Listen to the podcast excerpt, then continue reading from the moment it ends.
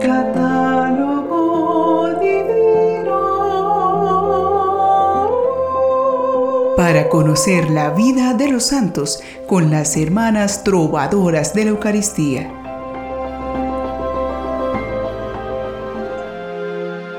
Un saludo fraterno deseándoles paz y dicha en el Señor. Qué bendición contar con su escucha en este momento. Cada vez que nos adentramos en los testimonios de los santos encontramos un gran tesoro de espiritualidad y lo más sorprendente es cómo puede iluminar las realidades de nuestra vida. De todo se vale Dios para darnos sabiduría. Sigamos explorando nuestro catálogo divino para descubrir a los bienaventurados que en este 8 de agosto nos van a hablar de Dios con sus vidas. Algunos de ellos son Santo Domingo de Guzmán, presbítero. San Altmano de Pasó, obispo. San Emiliano de Cícico, obispo. San Eusebio de Milán, obispo. San Famiano de Galese, eremita. San Marino de Anasarbe, mártir. San Mudmolo de Burdeos, abad. San Pablo Quetinzú, mártir. San Severo de Viene, presbítero. Beato Antonio Silvestre Moya, presbítero y mártir. Santa Bonifacia Rodríguez Castro, Virgen. Santa María de la Cruz Maquilov, Virgen. Beata Margarita María Cayani, Virgen. Beatas María del Niño Jesús Valdiló y sus compañeras vírgenes y mártires. En este día conoceremos la historia de un santo que de joven bromeaba con sus amigos que sería obispo y llegó a ser un excelente pastor en sus tierras austriacas. Él es San Altmano de Pasó. Altmano era descendiente de una familia noble de Westfalia, Alemania. Nació alrededor del año 1015. Recibió su educación en la escuela de la Catedral de Paderborn, que en ese momento era la más renombrada y mejor estructurada de todo el norte de Alemania. Allí, Altmano no solo adquirió un conocimiento integral, sino que ciertamente también aprendió a defender la verdad y la justicia con todas sus fuerzas. Continuó sus estudios en un prestigioso colegio de París, pero no sabemos cuándo ni dónde fue ordenado. Era la época del verano. Altmano, después de recibir su excelente educación en París, se dirigía de camino a casa y junto a dos compañeros llegaron al pueblo de Steinberg, en la región baja de Austria. Viendo un espléndido manantial en el lugar, fueron allí a sentarse para comer algo de las provisiones de su viaje. Como muchos jóvenes se pusieron a conversar sobre lo que soñaban para su futuro en ese día. Pareciera que esa conversación hubiera sido inspirada por el Espíritu Santo.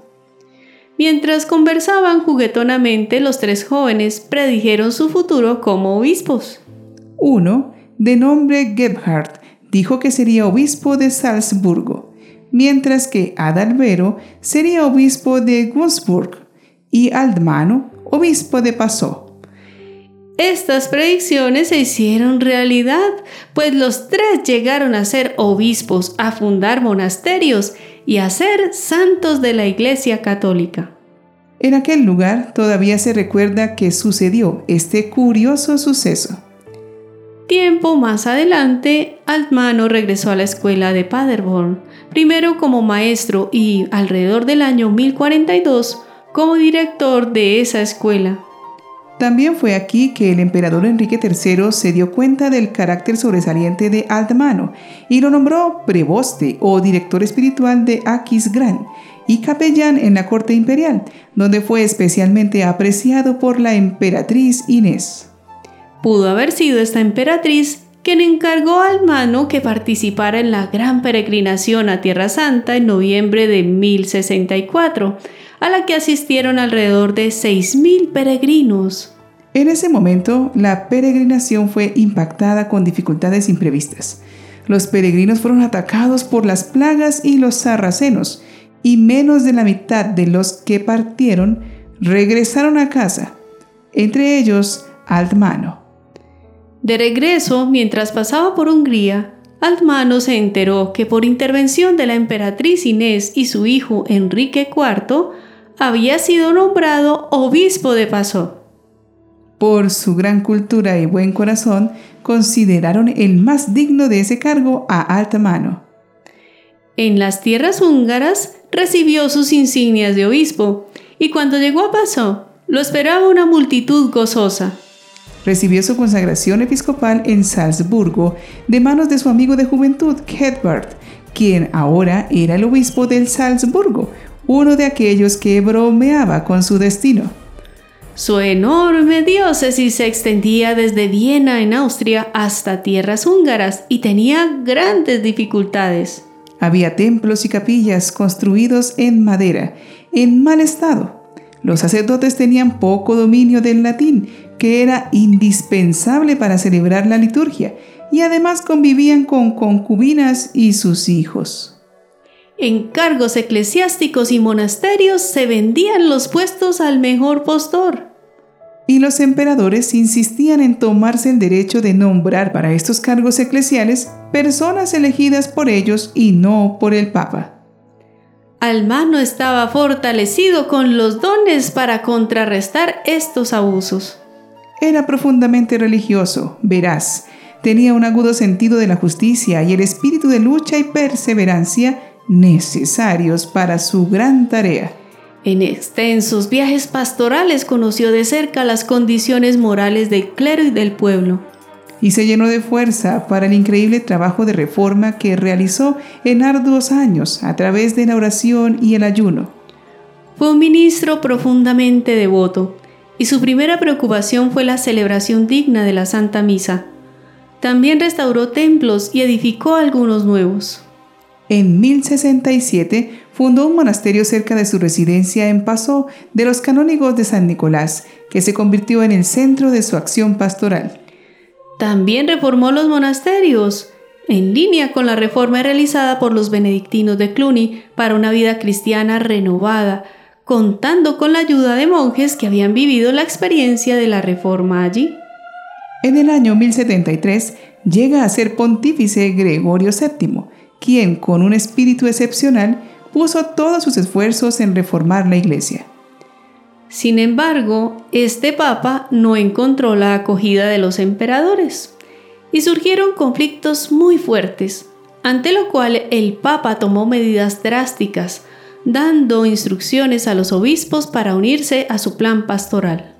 De los 40 obispos alemanes, solo dos obedecieron, entre ellos Almano, quien a su vez tuvo una amarga oposición por parte de su clero. Cuando Altmano leyó públicamente la orden del Papa Gregorio de prohibir la venta de cargos eclesiásticos y la unión marital de los sacerdotes, se produjo un violento tumulto del que el santo se vio libre porque algunos caballeros cristianos defendieron su vida.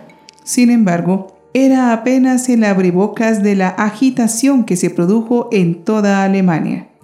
Valientemente, Altmano siempre defendió la causa de la iglesia ante el emperador, que convocó a los obispos para que renunciaran a su obediencia al Papa.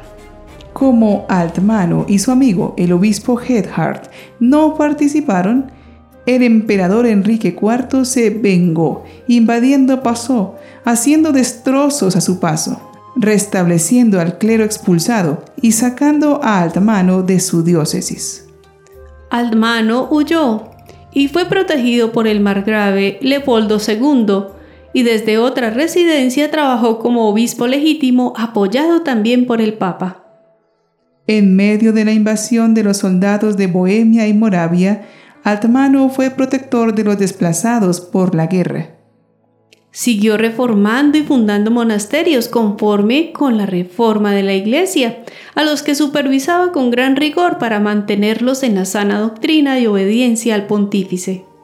Con su atención pastoral cercana y cuidadosa, promovió la educación de los jóvenes, el desarrollo de la agricultura y el comercio para la calidad de vida de sus fieles. El obispo Almano siempre trató de ser conciliador y mediar en medio de los graves conflictos, siendo fiel a la Iglesia. Murió el 8 de agosto del año 1091 de fiebre en Seysalmauer, lejos de su ciudad episcopal de la que había sido expulsado.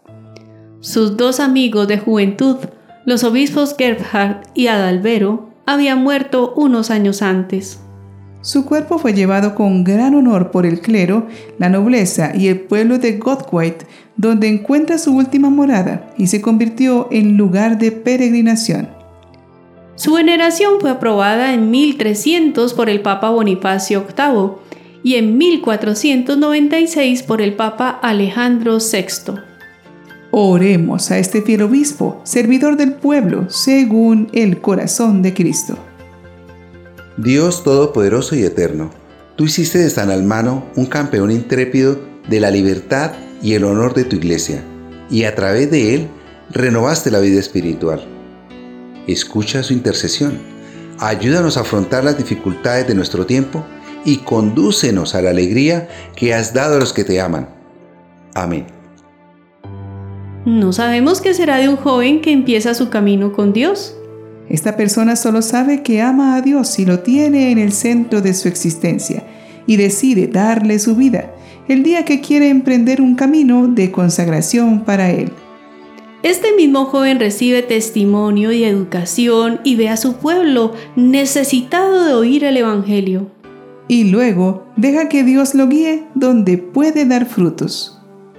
Depende de cada persona dar su respuesta, pero recordemos orar por las vocaciones, pues en estos jóvenes estarán los pastores, los servidores, los maestros, los hermanos que llenarán de espiritualidad a la iglesia. Cuidemos de los jóvenes, que ellos en la entrega de su vida cuidarán de toda la iglesia. San Altmano de Pasó, ruega por nosotros.